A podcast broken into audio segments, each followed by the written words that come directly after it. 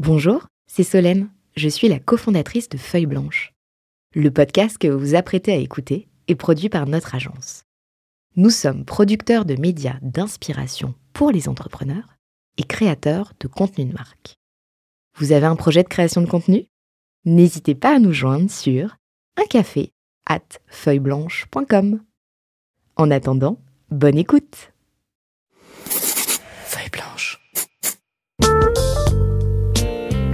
40 nuances de Next. Le Next 40 comme vous ne l'avez jamais entendu, animé par Olivier Mathieu et Thomas Benzazon. On repart pour la seconde partie euh, du 40 nuances de Georges Lotivier. Georges, du coup, tu es toujours avec nous, ça tombe bien. Bonjour euh, à nouveau. Bonjour Thomas. Et euh, je retrouve mon compère Olivier Mathieu. Salut les amis. Avec Olivier. nous euh, pour euh, découvrir euh, l'homme derrière Veid, entreprise du Next 40. On a le plaisir d'avoir un- presque un super co-host exceptionnel pour l'occasion, à savoir ton fidèle associé, j'ai nommé Adrien Gendre. Salut Adrien. Bonjour, salut. Donc tu restes avec nous, on repérera euh, sur tes sourires en coin parce qu'on t'a en vidéo et à, et à distance euh, si euh, Georges bullshit un peu ou pas. Et puis je crois que tu as, prévu quelques questions pour, euh, pour notre invité du jour. Oui. Eh ben on démarre tout de suite. Allez, relaxez-vous. Et maintenant, on parle de vous Pour démarrer euh, sur toi, Georges, euh, quand on était dans, le couloir avant de rentrer euh, dans les studios, tu m'as dit j'étais pas du tout parti pour aller dans la cyber. Moi, j'avais envie d'être veto. Oui. oui, je voulais être vétérinaire. J'ai toujours bien aimé les animaux, la nature. J'avais envie d'être vétérinaire en Afrique après avoir vu Dactari quand j'étais jeune. Une série mythique Voilà. que, que Thomas n'a pas oui, connue, non, alors là, jeune. vous devriez voir mes yeux, mais Non, nous, on est plus âgés que lui, on peut comprendre. Mais... Puis j'ai rien, j'ai fichu en terminale. Euh, là, C'est l'année où j'ai connu ma femme d'ailleurs. On s'est, on s'est connus très jeunes. Et du coup, j'ai pas travaillé du tout. J'ai jamais été admis euh, à l'école de préparation. Et puis, pff, je me suis inscrit là où j'ai pu euh, à l'université. Et j'ai fait des maths, physique, chimie, euh, un doc de maths, physique, chimie. Voilà. Et, et même là, à ce moment-là, la cyber, déjà, je sais même pas si on en parle euh, vraiment. Euh, à l'époque, la sécurité, oui, mais euh, Oui, mais euh, voilà, moi, ce que je voulais faire, c'était de, de l'audio, de la musique, du coup, puisque je fais un peu de musique et je m'étais dit, tiens, j'aimerais bien euh, faire un doctorat en acoustique et faire euh, développer euh, des systèmes de table de mixage, amplification numérique, ce qui n'existait pas ou peu à l'époque. Donc tu es allé jusqu'au doctorat. Tu as, tu, as, tu, as, tu as fait un doctorat? Ben non, j'ai pas fait de doctorat, j'ai fait une école euh, d'ingénieur Ah d'accord. et je voulais faire un doctorat. Donc parcours universitaire et ensuite enchaînement avec une école d'ingénieur? Voilà, école, télécom, d'ingénieur universitaire. D'accord. Ça s'appelait l'EDI, l'école universitaire d'ingénieurs de Lille. Et qui est, qui donc dans le domaine, Polytechnique, dans, le- maintenant. dans le domaine euh, télécom, informatique? Voilà, c'était. euh, moi, j'ai choisi électronique. euh, Électronique. électronique orienté télécom. Et ben, j'ai travaillé un peu dans les labos de recherche et j'ai trouvé que ben, c'était trop lent. Uh, Et voilà, et des docteurs ingénieurs m'ont dit, bah, de toute façon, tu vas passer deux ans à faire quelque chose d'assez lent et tu n'auras pas forcément un boulot plus intéressant. Donc euh, finalement, Mais alors, du je coup- suis sorti sans, sans doctorat. Du coup, si je fais une petite rétrospective, du- du- d'une certaine manière, tu voulais d'abord être vétérinaire, ensuite plutôt dans la musique. Euh, finalement, tu fais euh, ingénieur télécom. Et alors, parfois, parce qu'on pose la question, est-ce que, est-ce que naturellement tu voulais être entrepreneur, qui est encore une autre composante, ce qui veut dire que probablement tu rêvais pas du tout d'être entrepreneur, parce que tu avais déjà tellement d'autres rêves. Qu'est-ce qui fait qu'à un moment donné, tu t'es dit, bah tiens, je vais, je vais pouvoir créer une entreprise ou racheter une entreprise Ah bah, de toute façon, euh, oui, en plus, tout le monde me disait que je pourrais jamais être entrepreneur parce que j'étais un peu dans, un peu trop dans la lune. D'accord. ah oui, c'était le côté un peu rêveur, Ah euh, créatif. été un peu euh, rêveur, oui, un peu créatif. Donc, euh, et puis un peu dans mon coin, euh, pas toujours à travailler en équipe. Enfin, voilà, Ouais. ma- mal assuré, euh, un peu timide, euh, donc pas du tout dominant. euh, voilà, je me voyais pas du tout chef d'entreprise. Et, et, et alors, parce que maintenant que tu l'es, euh, finalement, est-ce qu'il faut être dominant et, et tout ce que tu n'étais pas pour être entrepreneur? Ben non, je dirais surtout pas.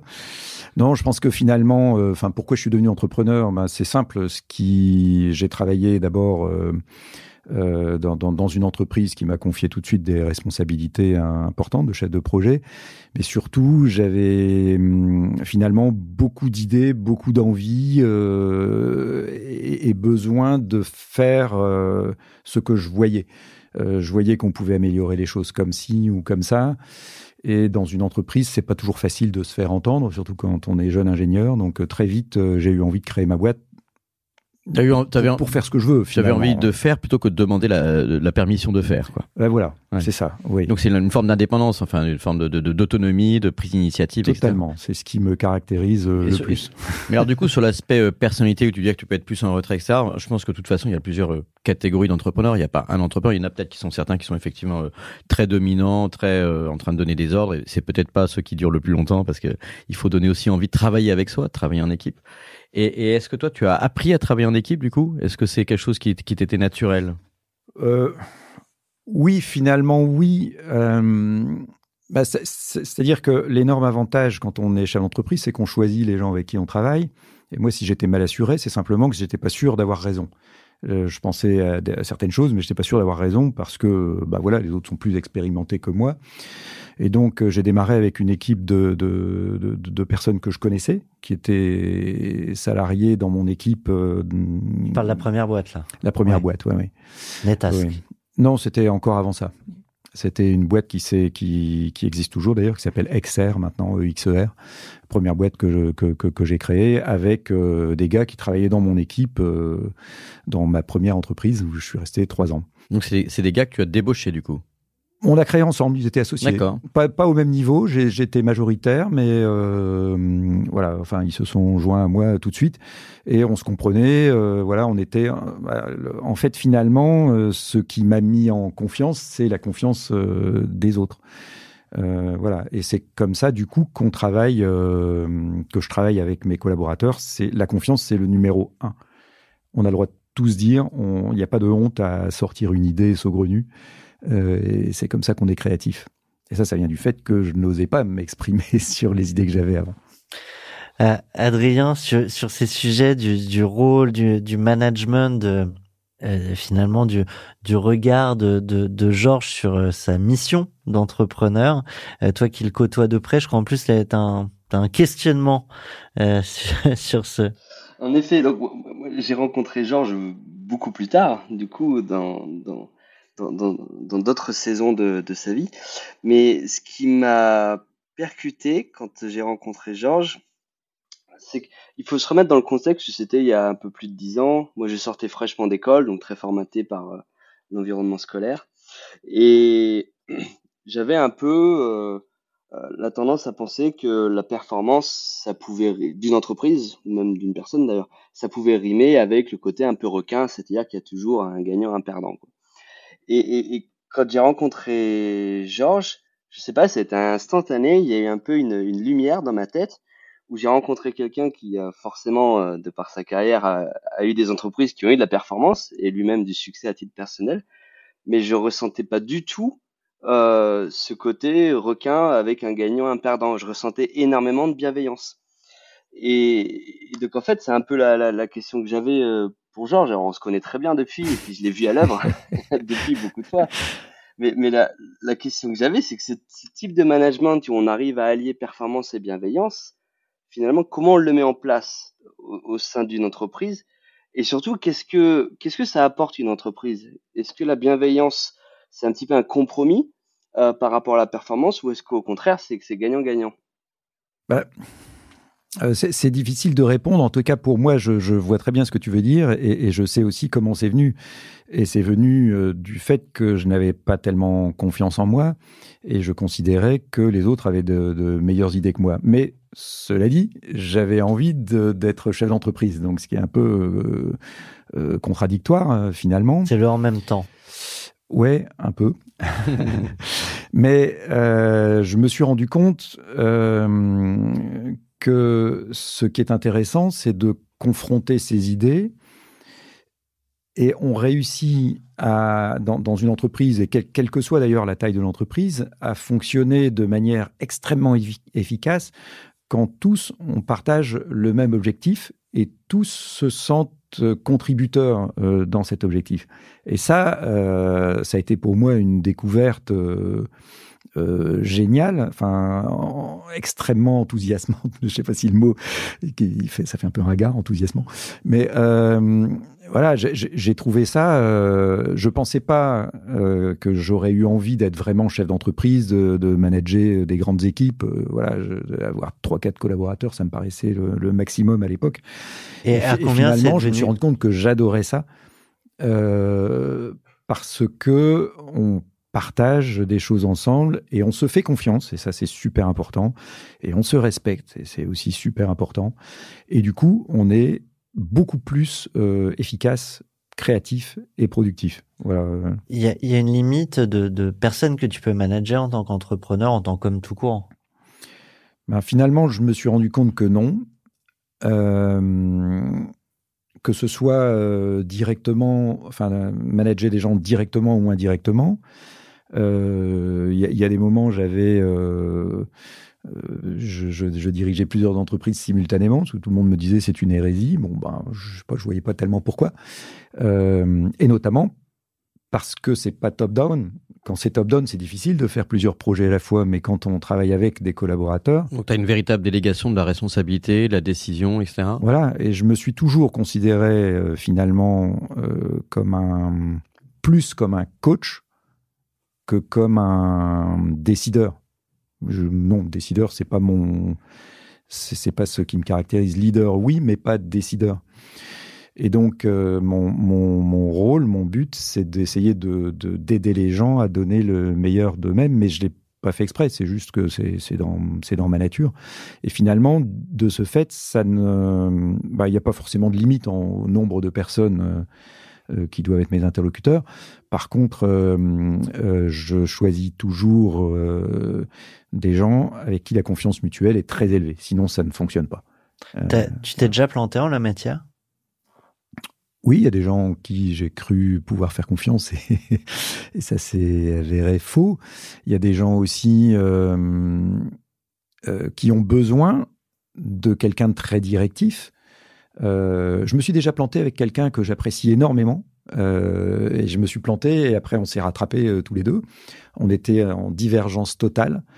Euh, je ne vais pas donner trop d'indices euh, sur, la manière de bosser ensemble Mais- ou sur la vision de là où il fallait aller? Bah, c'est-à-dire que, comme je le dis, je suis plutôt, je, je fonctionne plutôt comme un, comme un coach qu'autre chose, et la personne avait besoin que je sois plus directif. C'est-à-dire qu'elle me présentait cette personne, euh, ouais, on pourrait faire comme ci ou comme ça, et moi j'essayais de comprendre euh, ce qui lui paraissait bien, mais je lui laissais le choix, et il ne voulait pas choisir. Donc il valait mieux que je dise bon, voilà, euh, tel que je comprends, c'est plus simple par là, il faut y aller.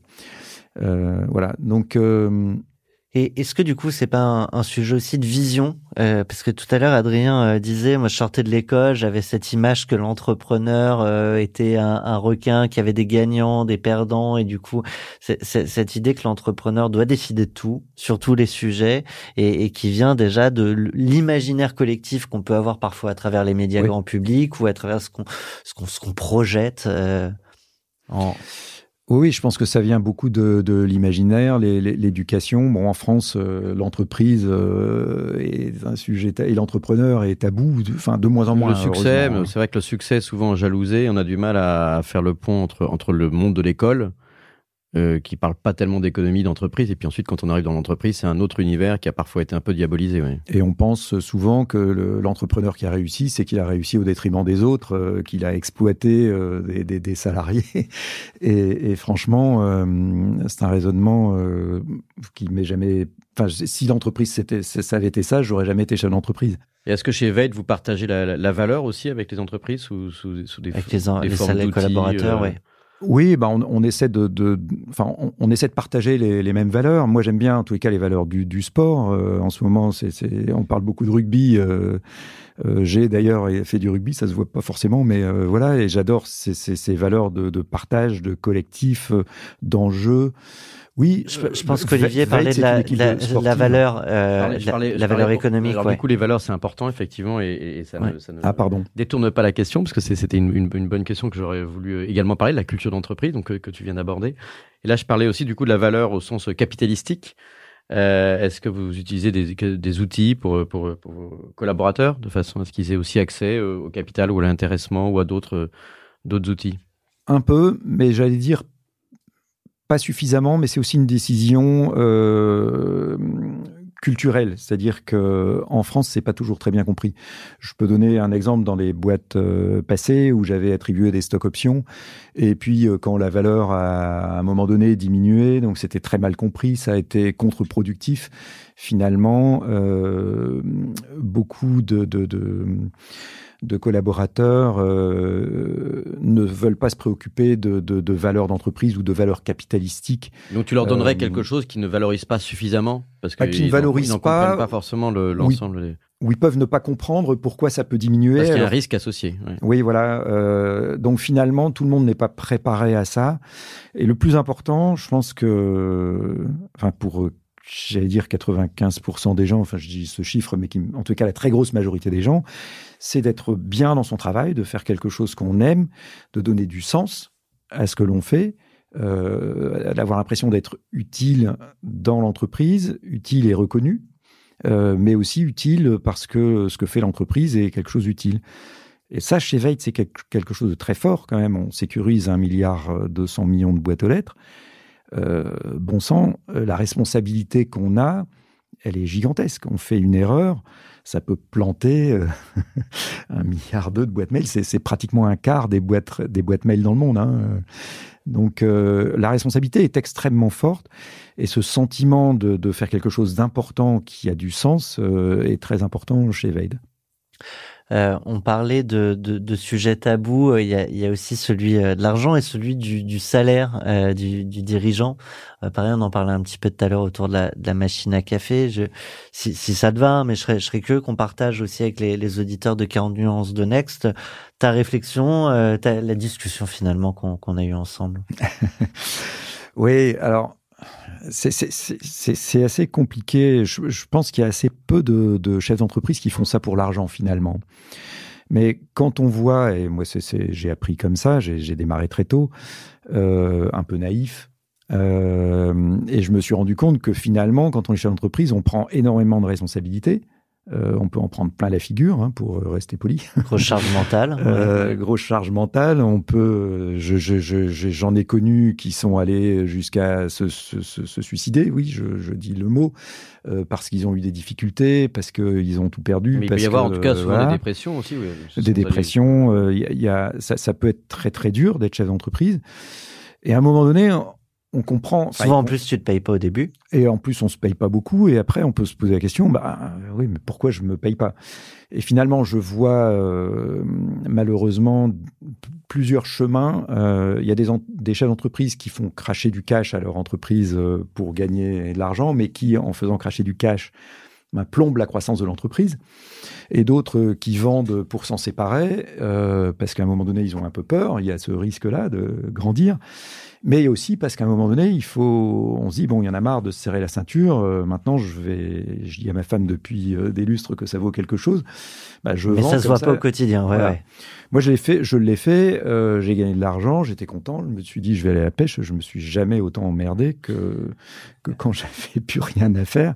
Et je ne rêvais que d'une chose, c'était à nouveau d'avoir une équipe et de partager un projet euh, d'équipe. C'était ça finalement euh, ce qui me manquait. Mais donc, euh, oui, ça c'est un problème. c'est trop tabou, ces problèmes d'argent. Les chefs d'entreprise doivent gagner correctement leur vie en compensation de, de- des efforts et des risques qu'ils prennent, même s'ils sont pas forcément motivés par ça. Et si la boîte marche bien, ben, les salariés aussi doivent gagner correctement leur vie. Enfin, en tout cas, j'estime que ça doit être une frustration pour personne. euh, Tu disais un tabou pour personne. que parmi toutes tes aventures entrepreneuriales, dans des discussions notamment avec des fonds, euh, ça avait été un sujet des fois de, de pouvoir s'augmenter ou pas. Euh, Et oui, c'était la culture euh, en France, ça, ça l'est encore un peu, euh, je pense, dans la plupart des fonds, où on dit le, le, le fondateur euh, doit se payer peu. Bah, pourquoi?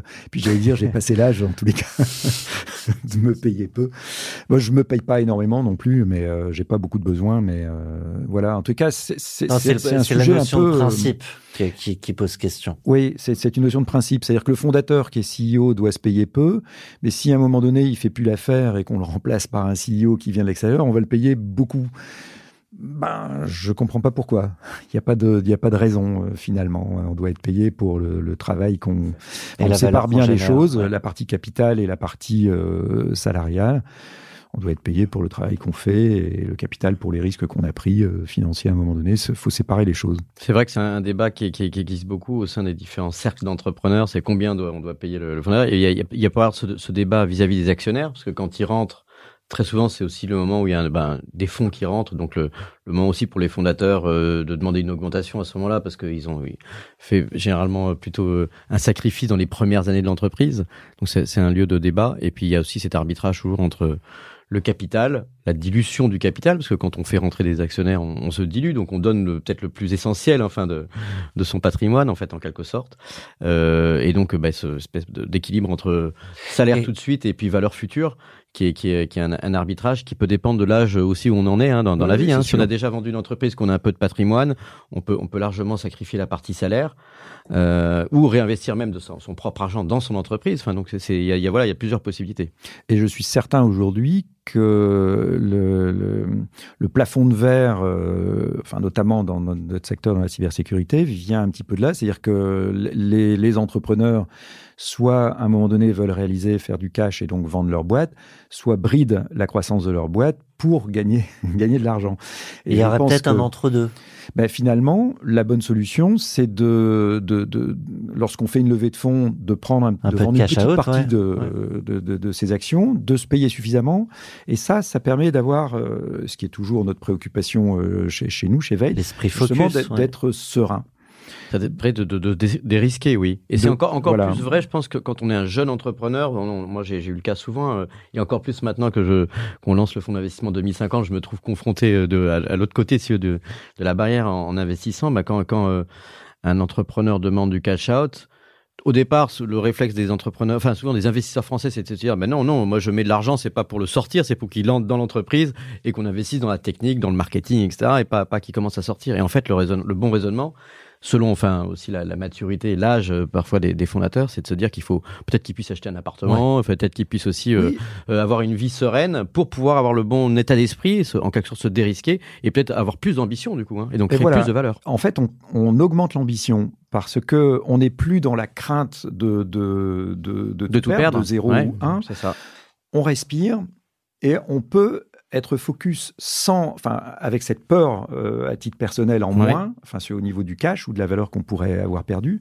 Et donc, je pense que euh, finalement, on, est, on, on augmente même le niveau de l'ambition parce que, en plus, quand on a gagné un peu d'argent, bah, souvent, on en a envie de plus. Mais bon, euh, C'est vrai. voilà. Et puis euh, après, ça pose la question de l'équilibre entre avoir une famille, euh, effectivement, pouvoir se loger convenablement et puis avoir des enfants, etc. En tous les cas, on peut se concentrer sur l'ambition de la boîte. Parce que sur le côté euh, cash, on a résolu le problème et on peut continuer à s'investir. En tous les cas, en ce qui me concerne, c'est comme ça que je raisonne. Après, ça dépend aussi du niveau de, de- de maturité de l'entreprise au moment où elle, au moment où elle lève de fonds. Parce qu'il y a des Ah, moments où on lève des fonds de manière un peu défensive, on est moins en position, euh, on est encore en position de, risque. négocier, Et au contraire, quand c'est très offensif et qu'on qu'on parle de, de série B, de série C sur des montants importants, bon bah c'est plus le même euh, le même paysage. Et là aussi, les, les investisseurs le comprennent plus facilement. C'est sûr qu'en seed, ce serait un peu. Ce serait un peu rapide. Tu euh, évoquais tout à l'heure ta passion euh, pour euh, le rugby. Je te propose euh, bah, de, de parler de ça, mais, mais pas que, dans cette prochaine rubrique. S'inspirer. Respirer. Non, mais ce qui est, ce qui est intéressant aussi pour nous, bah, c'est on voit que quelqu'un de très équilibré. Euh, tu as aussi traversé des périodes difficiles, mais comme beaucoup d'entrepreneurs, dans, dans ton cas peut-être encore un peu plus difficile, parce qu'il y a eu des sujets de, de, un peu de, de chaud et de froid, hein, avec euh, des promesses de, de levée de fonds qui sont finalement été annulées, des attaques juridiques euh, qui ont coûté des millions d'euros. Enfin bon, bref, tu as traversé tout ça. Donc on dit, bah, d'où vient aussi cette force tranquille dont tu fais preuve, le, sourire qu'on voit aussi affiché au- aujourd'hui et ta capacité à, à parler de la musique et d'autres choses. Et comment est-ce que où est-ce que tu trouves ton inspiration? Bah, J'ai toujours euh, relativisé. euh, on vit dans un monde. euh, en, France, on a, on a une chance incroyable. Euh, je veux dire, la France est un pays riche. Je dis pas que tout le monde a de la chance, mais je veux dire, quand on regarde, euh, la- la- On est chanceux d'être né ici. du monde. Enfin, je, je sais pas. Moi, j'ai toujours relativisé. J'ai toujours trouvé qu'il y avait des cas tellement pires que que, que, que, que ce que j'ai pu vivre que voilà, je, je, je me suis jamais plaint euh, de, de- des attaques qu'on a pu subir ou des difficultés euh, en tant que chef d'entreprise. Voilà. Stoïcisme. Oui, quand, quand on voit ce qui se passe euh, pour les Ukrainiens, quand on voit, quand j'ai un copain qui a un cancer, euh, je me dis, bah, euh, voilà, les, les difficultés qu'on a Mm. traversées professionnellement, c'est, anecdotique, finalement. beaucoup d'entrepreneurs ont quand même ce- cette capacité effectivement à, à se tourner vers l'avant, etc. Je me, je me rappelle, j'avais été aussi frappé par euh, Bertrand Fleurot, City Scoot, qui a Mm. quand même eu, connu des, des- des difficultés juridiques lui à Londres hein, avant de Ouais. devenir entrepreneur. Et il y a eu des moments où il a été rincé. Je pense qu'il a dû passer par des phases dépressives aussi. Euh, et donc, euh, mais ce qui est, ce qui est intéressant dans, dans ton cas en particulier, c'est que t'es pas non plus aussi. Alors, j'allais, c'est pas, c'est, c'est sans, sans jugement de valeur, parce qu'on est, on doit être à peu près de la même génération, etc. Mais c'est, c'est, le, c'est le fait que t'es pas le le petit lapro de six semaines. Tu as déjà vécu plusieurs vies entrepreneuriales, tu as déjà, euh, je crois, euh, quatre enfants, Ouais. dont, dont certains qui sont adultes, hein, donc, ou peut-être qui sont tous, Tous. adultes. Voilà, Mhm. donc, euh, donc, tu as déjà passé certains stades de, la vie. Et donc, j'ai l'impression que tu as effectivement ar- arrivé à construire, tu es parvenu à construire un équilibre qui fait que, que donc est-ce qu'il y a un secret derrière ça? Parce que l'équilibre voilà élevé quatre enfants avoir lancé plusieurs entreprises avoir traversé des difficultés et, et continué Bah, j'ai pas de secret, mais ce qui est certain, c'est que j'ai toujours tout relativisé. Euh, c'est- c'est- C'est-à-dire que finalement, euh, rien n'est très important. Euh, c'est ce qui peut faire peur d'ailleurs à un investisseur. Parce que comme je relativise toujours, un investisseur, euh, Ah, il se dit là il est, il est pas assez dans l'urgence il est Oui, pas assez là etc je sais que je donne, ce, je fais passer ce, ce, ce message-là, euh, malgré moi, euh, aux investisseurs.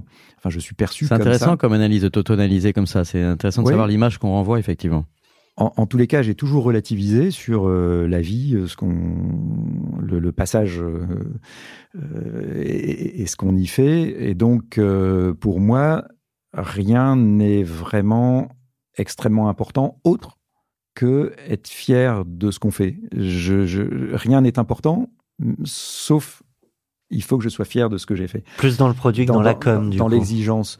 Oui, mais et, et- et cette exigence, on peut l'avoir euh, collectivement. Et je pense que finalement, les entrepreneurs, c'est toujours des gens qui ont envie d'une d'un cer- certain, certaine excellence, une exigence d'essayer de faire mieux, et qui ont cette excitation euh, dans, dans, dans, ce travail vers l'excellence. Et, justement, Georges, pour, pour te voir opérer, j'ai une, question. On en parlait à l'instant, on parlait de la notion du, du temps où tu- tu peux donner l'impression de pas être pressé sur des sujets où d'autres pensent qu'il faudrait être pressé sur les sujets. Et- est-ce qu'en fait, par rapport à cet équilibre, euh, à cet environnement qui est nécessaire à la, à la bonne balance dans la vie, est-ce que tu n'es pas quelqu'un qui prend le temps de bah, construire et maintenir et cultiver en fait ces relations humaines, je vois avec tes amis, avec ta famille, avec tes animaux. J'ai- des tonnes, des tonnes d'anecdotes, mais peu importe le niveau de la réunion, quand c'est genre je reçois un coup de fil de sa femme ou un texto, il répond. Euh, et je pense que c'est des, des détails qui, sur le long terme, est-ce que c'est pas ça qui maintient cette bonne balance? Bah, Peut-être. En, en tous les cas. euh, merci de t'être mis en mode avion. Comment? Merci de t'être mis en mode avion pendant le tournage. c'est exceptionnel Je me suis pas mis en mode avion. Mince, nous Bah pas en alors. avion. Bon, ça veut dire que t'as, Non, non, mais- épouse ne lui a pas envoyé de SMS alors. Oui, c'est vrai que je, je, je, je, je suis euh, toujours, hein, enfin, je, je garde le, le contact, comme tu dis, euh, parfois en SMS avec, euh, et ça énerve Adrien d'ailleurs de temps en temps. On est en train de parler d'un sujet sérieux, puis je suis en Mais- train de répondre sur euh, la bouffe pour mes chevaux ou autre chose. Mais euh, oui, je sais pas, je, sais pas quoi dire euh, par rapport à ça. Mais ce qui est vrai, c'est que euh, la seule chose, la seule vraie chose qui m'intéresse dans l'entrepreneuriat, c'est l'aventure humaine et rien d'autre. Finalement, je fais pas ça pour l'argent, je fais pas ça pour la cybersécu ou quoi que ce soit, mais c'est faire. J'aurais pu choisir tout à fait autre chose, mais c'est le fait de faire quelque chose collectivement et avec des, des, des, gens en qui on a encore une fois cette confiance mutuelle, donc établir une relation. Et pour moi, il n'y a pas de hiérarchie. Euh, la hiérarchie, elle est nécessaire dans une boîte parce que, euh, bah, à un moment donné, il faut quand même bien euh, avancer, donc donner des lignes directrices. Mais euh, finalement, tout le monde est aussi important euh, et j'ai pas de problème à discuter avec euh, quelqu'un au plus bas de l'échelle, quel que soit son âge, ça m'est complètement égal. Je reviens sur la notion du rôle modèle de l'entrepreneur et du coup sur la culture d'entreprise que vous pouvez, euh, euh, je cherche mon mot, mais en tout cas insuffler, voilà, chez chez chez Veid, le fait toi de pouvoir, même dans une réunion très importante, répondre sur un sujet perso, un texto de ta, ta femme, ça veut dire que finalement chacun comprend que euh, il y a de la place aussi pour euh, la gestion de la vie euh, quotidienne dans dans son temps de travail parfois. Oui. et, et, réciproquement. Euh, et inversement. Et inversement, ouais. Bah, tu sais, quand on a créé euh, la filiale américaine et la filiale au Japon, euh, c'était permanent. Là. Euh, les uns étaient des couches tard et les autres euh, couches tôt. Enfin, les, les, les Japonais, enfin voilà, pour dialoguer, c'était tôt le matin et, et les Américains, c'était tard le soir. Donc, quand on est en Europe, j'ai connu ça. Quand on, en Europe, on est toujours un peu sacrifié parce qu'on est entre les deux fuseaux horaires. Donc, ouais, c'est vrai. Donc euh, j'ai toujours mélangé un peu les deux, oui, euh, sans voilà, pour moi, on, on, réagit en fonction de, l'instant, de l'importance, de l'urgence. Quand il faut se concentrer, je me concentre. Quand c'est pas nécessaire. Euh, est-ce qu'il y, est qu y, a des règles, une sorte, d'hygiène calendaire qui fait que, par exemple, il y a un temps incompressible que tu as. alors là, tes enfants sont plus âgés, mais est-ce qu'il y, a eu un temps incompressible que tu as forcément dédié à tes enfants, euh, par exemple euh, sacraliser le week-end ou, ou, à, ou, à partir d'une certaine heure, ou est-ce que c'est euh, toujours un mélange flou mais que tu arrives à gérer J'ai jamais vraiment sacralisé le, le, week-end, les vacances ou autre. J'ai toujours travaillé un peu. Mais euh, j'ai toujours considéré que ma priorité numéro un, quoi qu'il arrive, serait ma famille. Euh, voilà, c'est ça le plus important. Et c'est pour ça que je dis les problèmes ah, J'espère que, que ma femme n'entend pas ça. Il est trop parfait là. non, mais ça veut pas dire que je passe beaucoup de temps avec eux, mais mais mais voilà. Et, et finalement, le plus important, bah, c'est c'est de c'est de les aimer et de enfin que eux le, le, le sachent. Pour la femme d'Olivier, je ne garderai que je euh, ne passais pas beaucoup de temps avec eux au montage. Pour... Non, non, ça va. Non, je, moi, je, je, me demandais, enfin, j'aurais voulu revenir sur un truc un peu plus perso, mais qui est quand même le rapport à l'argent. Parce que je suis toujours un petit peu étonné, donc je sais pas si je peux me permettre de gratter un peu avec mon, entre nous, on, aime bien faire un peu de psychologie avec, avec euh, Thomas. Je me demandais si, si, vraiment, quand tu dis oui, je fais pas ça pour l'argent, etc. Alors, on, bah, tu as, tu as lâché euh, aussi que tu avais, que tu avais pas mal d'animaux, dont, dont, des chevaux et ça. Donc, je pense que tu as, as, un style de vie, et tu as des enfants, etc. Alors, je veux bien croire que l'argent soit pas la top des priorités, mais quand même, malgré tout, quand on réfléchit et qu'on discute avec les entrepreneurs, quand même, l'argent, c'est utile parce que euh, c'est aussi le gage de liberté personnelle. Je parle pas de l'argent pour son entreprise, je parle de l'argent plus personnel. Hein. on est dans, toujours dans le registre perso. Et je me demande à quel point, du coup, euh, c'est vrai quand tu dis que l'argent est, est, pas, est pas important. Et ça peut être un sujet qui est aussi tabou chez toi. je voudrais faire, toi, faire un peu le, tour de la question en disant, ben, est-ce qu'il y a des objectifs que tu te fixes euh, qui, peuvent être de l'ordre aussi euh, patrimonial. Est-ce que, par exemple, l'idée, ce sera effectivement à un moment donné de revendre l'entreprise? Est-ce que la discussion qu'il peut y avoir autour de, ces sujets-là implique forcément quand même à chaque fois à un moment donné des calculs personnels? Bah, Il y a forcément euh, des calculs personnels, mais en ce qui me concerne, j'ai pas de besoin d'argent plus que je n'en ai déjà. Mais c'est vrai que... Alors, je pense que en tant qu'entrepreneur, mais vous devez tous les deux euh, le ressentir ça, on est tellement impliqué dans sa boîte qu'à un moment donné, il faut un peu de confort quand même en dehors. Si on n'a pas d'argent, en plus quand on a un coup dur, si on peut pas euh, en vacances se payer un hôtel quand même d'un certain niveau, enfin, je, je, je, sais pas, c'est pas toujours. Euh, voilà, les meilleures vacances que j'ai passées, c'était avec un sac à dos. ouais, non, mais bon. Non, mais chacun a sa, sa, zone d'un peu de luxe ou de, de repos. Voilà, on a besoin d'un tout petit peu de luxe par moment, ou en tous les cas de pas être gêné par ça. Voilà. Mm. Et moi, c'est mon, c'est mon seul souhait, c'est de ne, de pouvoir acheter ce que je veux quand j'ai envie, mais j'ai pas de, de désir. Euh, enfin voilà, mais j'ai pas de besoin énorme. Donc du fait euh, la valeur de l'entreprise aujourd'hui euh, ne m'apportera rien de plus que ce que j'ai déjà. Enfin, je considère que l'argent euh, que ça pourrait générer euh, j'en ai pas besoin. Il y a Adrien qui me fait des grands signes.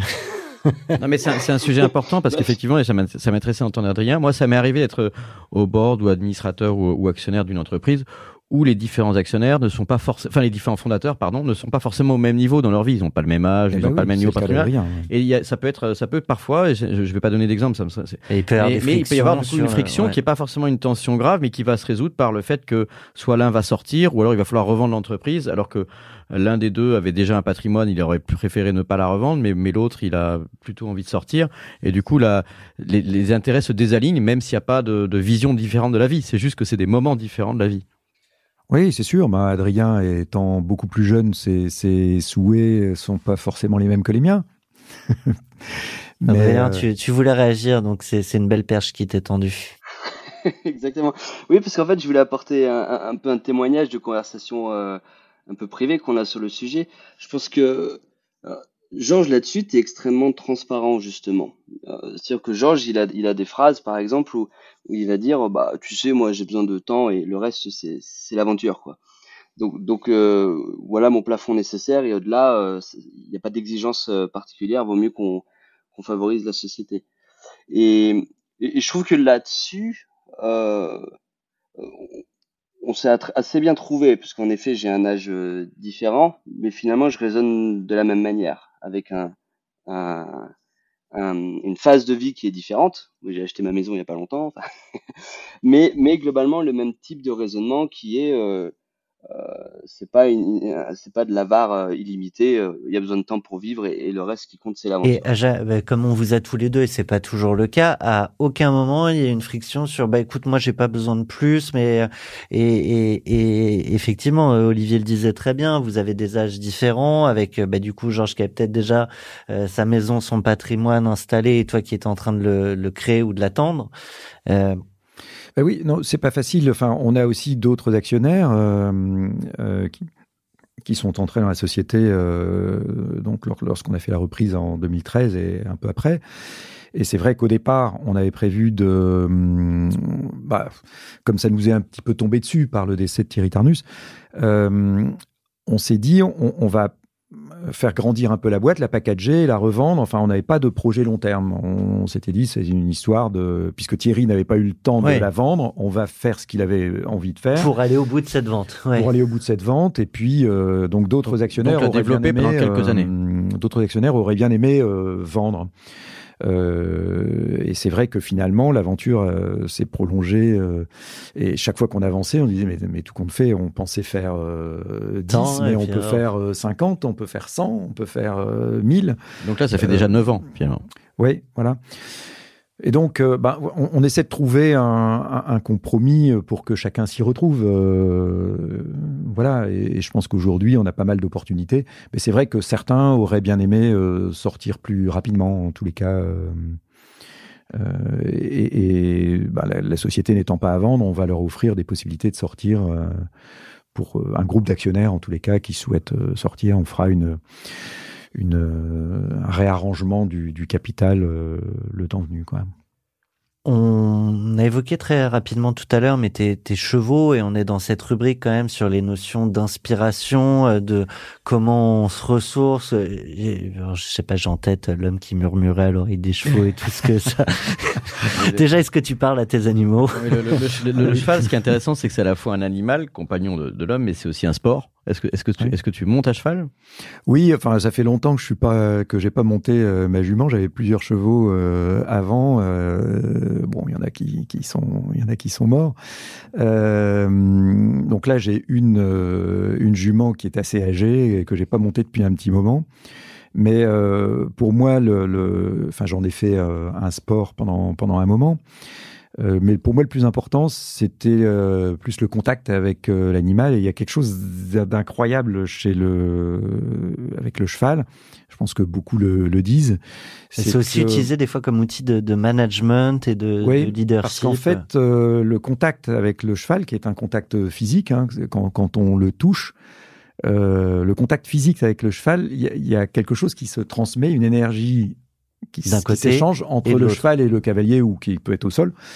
Euh, c'est très curieux. Si on est très énervé, qu'on touche le cheval, le cheval devient énervé.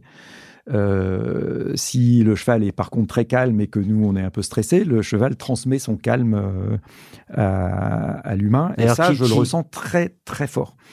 Qui, qui a la supériorité? Parce que s'il y a un énervé qui peut énerver l'autre ou un calme qui peut calmer l'autre, Ah bah là, après, c'est tout le, tout- tout- toute la qualité euh, du cavalier de, de, de montrer, euh, je veux dire, qui est le chef quand même. Mais euh, avec ma jument, j'ai une, rela- une relation assez euh, euh, particulière. Elle est plutôt espiègle et au début, quand j'avais acheté, elle essayait d'éjecter son cavalier. Bon, bah, je lui ai dit, ok, tu veux jouer, bah, allons encore plus vite. Euh, et donc, enfin, elle essayait d'entraîner aussi, partir au grand galop en faisant des ruades, euh, voilà. Et donc, je lui ai montré que, bah, ok, tu veux jouer, on va jouer. Et elle n'a pas réussi à me faire tomber. Tu Elle l'as a même fatiguée, du coup. je l'ai pas fatiguée, mais elle s'est dit, tiens, mince, euh, il faut y aller, quoi. Ouais, ouais. Et Il y a une forme de, De respect. de, de respect. Pourtant, euh, c'est un fichu caractère. Euh, je vais pas trop donner de détails, mais je me suis amusé à un moment donné à faire une balade complète euh, en pleine nuit, à minuit, euh, sous la pleine lune, sans les rênes. Et pour autant, c'était un cheval. Ah ouais, que tous ceux qui montaient dessus risqué, disaient, C'est pas possible, on n'arrive pas à la tenir. Attends, comment tu, comment tu drives le truc sans Bah, la- En fait, simplement, dès que je me penchais en arrière, elle, elle était d'autant plus à l'écoute du coup. Et c'est là où je dis le contact. Peut-être qu'elle aussi, cheval. elle vous laisse sa liberté sans les rênes. Et votre côté entrepreneurial Bah, à tous les deux. Elle s'est ouais. dit, ben voilà, on, fait ce qu'on veut et donc on est en communion. On n'est plus en lutte, en fight, on est en communion. Mais c'était très drôle parce que du coup, euh, quand je me penchais légèrement en arrière, elle s'arrêtait. Quand je me penchais légèrement en avant, elle repartait. Si je me penchais plus fort, elle partait au grand trot puis au grand galop. Et du coup, je lui ai appris à, à, à tourner, mais Avec le poids en, du en corps. appuyant légèrement à droite ou à gauche, ce qui fait qu'elle était devenue dangereuse d'ailleurs, parce que mon fils un jour l'a l'a- montée dans les champs et il, dit je comprends pas, elle fait des demi-tours sur elle-même d'un coup. Ben, je dis bah oui, tu as dû appuyer un, un peu trop à droite, donc du coup elle a tourné complètement Ah à ouais. droite Euh, et du coup il se fait éjecter sur Donc le il n'y a, il y a Bon, plus, voilà. que, y a plus que toi qui peux la monter. Oui, c'est vrai euh, d'une certaine manière, mais c'est- très drôle comme un cheval peut être euh, finalement euh, à l'écoute. Enfin, c'est le côté à la fois docile du cheval, mais, enfin, il, cherche aussi à être dominant. En tous les cas, il y a une relation assez particulière qui est, qui est, qui est intéressante, qui peut aussi s'appliquer. Enfin, je pense que quand on est cavalier, on comprend aussi mieux les interactions entre humains. Ça aide aussi, je pense les- à donner une certaine sensibilité qui se, qui se fait parfois sans les mots. Voilà. C'est euh, un, animal que je connais pas ou, ou très peu et je trouve ça super intéressant. Enfin, on pourrait en parler euh, des heures. J'ai Ouais, mis mes ouais. questions et j'ai l'impression qu'il y y a aussi beaucoup d'anecdotes qui, qui en disent beaucoup de nos relations humaines. Mhm. Moi, j'ai une femme qui est cavalière et qui a aussi, on, a aussi un cheval dans, dans le sud, donc elle, elle monte tous les jours. Mais c'est vrai que de temps en temps, c'est assez hermétique. Moi, je, monte vraiment de manière ama- amatrice ou amateur, mais mais c'est vrai que quand un cavalier passionné en parle, bon bah effectivement, on est on rentre dans un univers euh, à part qu'il faut avoir vécu. Mais cette expérience de monter, voilà, effectivement, sans, sans les rênes, souvent les cavaliers parlent des aides, hein, des différentes aides, les les jambes, le poids du corps, etc. Et donc euh, effectivement. Les meilleurs dont, dont, dont, dont tu fais partie arrivent effectivement à entrer dans une Ah, symbiose. plus- non, mais dans le sens, dans le sens où tu arrives à une, à une subtilité. Alors que le, le jeu de cavalier qui est pas, qui est pas subtil, en général, voilà, il tire les rênes et que là, il massacre la bouche du cheval avant de. Moi, c'était une expérience. C'était un test et j'ai découvert que finalement, quand on laisse le cheval libre, eh bien, il obéit bien plus. Et c'est dans ce sens que je trouve que le rapport avec Ouais, l'humain est intéressant, c'est qu'en fait, en laissant quelqu'un de libre, euh, du moment qu'on se donne tous les deux le moyen de, de, de, de se comprendre, Ce qui, ça rejoint bien ton, ce que tu disais sur le, le style de management que, que, que tu prônes, hein, qui, est, qui est pas forcément le- un management type euh, autoritaire ou, ou qui décide à la place des autres, effectivement. oui, voilà. Donner envie euh, de, de participer à un projet. On a une private joke euh, à veille là-dessus sur le style de management de Georges. On, on- on dit qu'il fait le management euh, de la gravité. Ah, de la gravité que au sens du essayer poids. De faire l'image. Quand il se au sur la gauche, c'est où- Globalement, il a, une, il a une idée, il a une idée euh, pas forcément confortée, donc c'est pour ça que l'entourage est important, mais il a une idée de où est-ce qu'il veut aller. Et puis, il, il veut pas être directif, directif pardon, ni dominant. Et donc, il fait en sorte, euh, on verra pas la vidéo, mais imaginez une boule qui tombe, elle doit tomber dans un entonnoir à un endroit précis, et puis il met en sorte des planches en diagonale pour que la, boule, elle aille bien à l'endroit qui se passe. Mais c'est pas Georges qui va dire à la boule d'aller à cet endroit. C'est en, discutant avec les gens jusqu'à nous laisser avoir des discussions très passionnelles entre nous. Et, Georges, sûr qu'à un moment donné, ça, ça, ça, bien là où il faut sans qu'il ait eu à le diriger. Quoi. Oui, c'est vrai. Donc c'est le management par Et des fois, je m'amuse. Enfin, je, me fais, je me fais un jeu euh, et je le dis pas. euh, je j'ai une idée précise de ce que j'ai envie de faire et d'amener euh, la, la, personne. La boule a tombé dans tel endroit, ouais. Et je lui fais que poser des questions. Et ce que je veux, c'est qu'à la fin, ils me ils me disent, ben tu sais, moi, je pense que tout compte fait, j'ai une idée. Je pense que c'est ça. Et j'essaie de l'amener par différentes questions. Euh, à, à, ça. Et en fait, ça marche super bien. C'est ce que Socrate appelait la maïotique. le fait de poser les bonnes questions pour faire accoucher l'autre. je connaissais pas ça. Mais euh, en tout cas, ça, ça fonctionne très bien. Nous, on a d'autres questions. Euh, pas forcément de maïotique, euh, mais, mais toujours sur cette notion de, euh, à l'image du, du, cheval, est-ce qu'il y a d'autres choses dans lesquelles tu vas t'inspirer, peut-être sur ta vie entrepreneuriale? On a beaucoup parlé du style de management que t'es peut-être pas allé chercher à travers ton cheval, mais est-ce que tu as, à travers d'autres expériences personnelles, mieux saisi l'entrepreneur que tu allais être ou que tu étais déjà bah, On parlait un, peu du, rugby euh, tout à l'heure. La première leçon du rugby, c'est de enfin c'est le collectif et c'est je, je, sais plus je crois que c'est euh, un grand rugbyman anglais Wilkinson je pense qui disait euh, l'ambition d'un rugbyman c'est de c'est d'offrir à son coéquipier la possibilité de réaliser son ambition euh, et, et c'est vrai que enfin, cet apprentissage-là, je l'ai trouvé euh, très intéressant.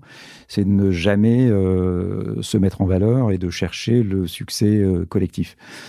Mais voilà, je dirais, euh, j'ai commencé, enfin j'ai fait du rugby étant très jeune. Euh, et après, j'ai toujours raisonné comme ça. J'ai pas cherché à me dire je vais faire du management mmh. qui ressemble à pas du tout. Non, euh, mais voilà. c'est des choses qui se diffusent euh, et qui restent. Voilà. Sans transition, je te propose de passer à la carte blanche de Georges. Carte blanche pour 40 nuances de Next. Waouh. Le micro est à toi, l'éventail des possibilités est infini, mais tu as fait un choix.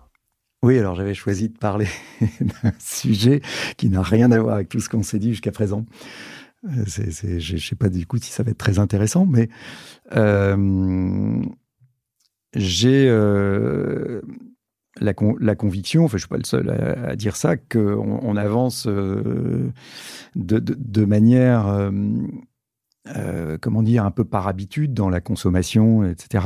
Et j'ai une espèce de conviction au sujet de, de la voiture. Je suis extrêmement, euh, enfin, j'observe tout ça et je me dis, mais pourquoi on a besoin de deux tonnes pour déplacer ses fesses, euh, euh, quel que soit l'endroit où on va? Quand il suffit de se pencher un peu en avant. oui, sur un cheval. Qui fait une demi-tonne. Et, et, et, si j'avais euh, encore beaucoup de temps d'entrepreneur devant moi euh, et que j'étais pas déjà engagé sur différents sujets de la cybersécurité qui me passionnent, euh, j'aurais adoré en tous les cas essayer de trouver une solution euh, à ça. Ça peut être dans la voiture autonome, euh, pour éviter que chacun ait la sienne et donc euh, on siffle la voiture euh, qui vient nous transporter. mais voilà, ou inventer quelque chose entre le vélo, le vélo le plus léger possible et la voiture la plus lourde possible. Il y a certainement quelque chose à faire entre les deux. Mais je suis convaincu euh, de toute façon qu'on avance vers, euh, vers ça et que euh, il y a énormément de choses à faire, mais il faut renoncer. Et je sais qu'Adrien aime beaucoup euh, les belles voitures, mais euh, voilà, aujourd'hui la voiture c'est un signe extérieur de richesse et, je trouve ça euh, finalement complètement déconnecté et voire stupide et dangereux quoi. voilà, en tous les cas c'est un sujet qui me préoccupe et je pense qu'il y a une tendance, mais qui est trop lente euh, pour changer ça. Il faut apprendre à se déplacer moins. Euh, et je pense que l'informatique, euh, le télétravail peut être utile et se déplacer de manière plus légère aussi, et ce qui entretient le corps, euh, si on fait un peu de sport, etc. Est-ce que le question, la, la question qu'il y a derrière, c'est se déplacer moins ou c'est se déplacer mieux dans, dans cette réflexion du coup que je, je crois comprendre derrière, c'est c'est un sujet que la planète se meurt à petit feu et d'un petit feu qui va quand même de plus en plus rapidement. Je, je fais juste une parenthèse pour envoyer les, les auditeurs qui auraient pas écouté l'épisode avec euh, Tanguy Touffu hein, de Descartes Underwriting qui assure contre les catastrophes climatiques et ben, voilà, c'était juste passionnant comme échange et et on, il y a de quoi flipper un peu. Oui, alors moi je reste, euh, je suis un optimiste de, de, de, de nature, donc je, je flippe pas. Je me dis euh, bon, voilà, les, les, choses évoluent, il faut faire avec euh, les, les, évolutions. Il faut essayer d'être acteur aussi, euh, des, Bien sûr. Tant, tant, que faire se peut, des évolutions qui nous paraissent sensées. Euh, et, et, je pense que ça, c'est un, c'est un, un, des éléments majeurs en, en, en tous les cas de l'évolution. Si on imagine, euh, je sais pas, une ville sans voiture, c'est juste génial. Euh, et, et, je pense que, ceci étant dit, on y va. Moi, j'ai, bah, je suis plutôt euh, à l'automne de, de, ma vie que par rapport à d'autres qui sont plus jeunes, mais je suis étonné de voir qu'il y a beaucoup de, de jeunes qui n'ont pas le permis euh, ou qui ont le permis mais qui n'ont pas de voiture et qui n'en veulent surtout pas. Donc, je pense qu'il y a il y a une prise de conscience de manière générale écolo, mais pas seulement écolo, euh, aussi Sur dans la, la façon de vivre. posséder aussi. Oui, ouais. euh, posséder moins. Euh, et également vivre plus naturellement. Euh, voilà, tiens, bah, j'étais en visite euh, récemment. on avait une réunion pour sur la cybersécurité à la garde républicaine ici à Paris, donc la garde montée à cheval. Et euh, le gendarme nous expliquait que quand on voit deux gendarmes dans une, dans une voiture, euh, bon, on leur adresse pas la parole évidemment et on a des pensées plutôt négatives. Euh, quand on voit deux gendarmes euh, à cheval, on lui adresse le bonjour, euh, voire on pose des questions et le rapport est, est humanisé. Enfin là, je, je, refais le lien avec les chevaux, mais Ouais. simplement le, le simple fait de ne pas être, enfin la voiture en fait, ça déshumanise ça pollue, ça nous écarte. De... Ça énerve parfois. ça énerve. voilà, ça, ça, stresse. Euh, je vois, je vois, je vois l'heure qui, qui file. J'avais plein de sujets euh, avec Olivier qu'on qu'on souhaitait aborder, mais on, on, ne se quittera pas quoi qu'il arrive sans discuter de ton choix Sista. Euh, je te propose d'en discuter après ce jingle.